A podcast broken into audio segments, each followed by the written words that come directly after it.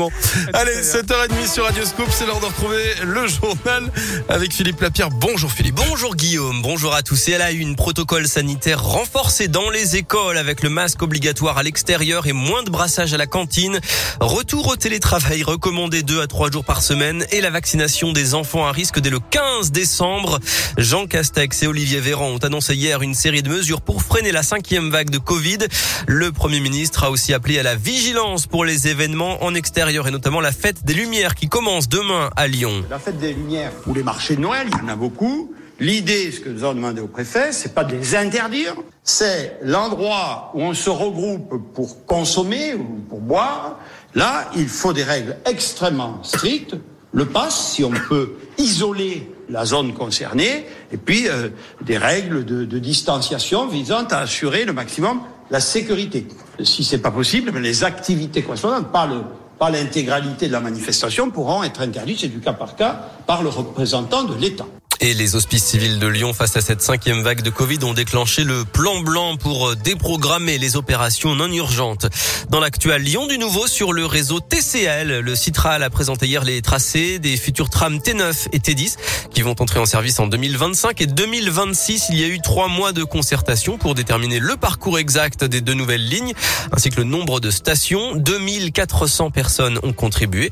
Le T10 partira donc de Vénissieux pour rejoindre la Altony-Garnier via Saint-Fond. Et le T9, lui, reliera Vaux-en-Velin à Charpennes en passant par Villeurbanne.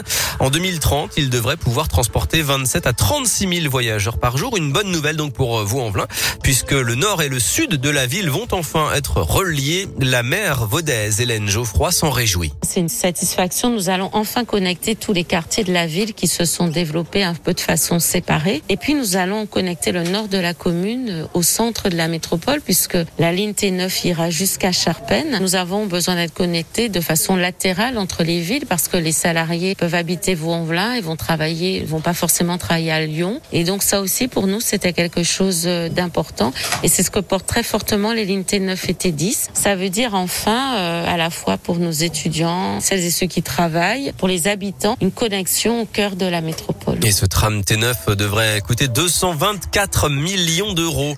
Un appel à la prudence après le drame de l'A89 hier. Deux personnes ont été tuées dans une collision entre une voiture et un poids lourd près de Roanne.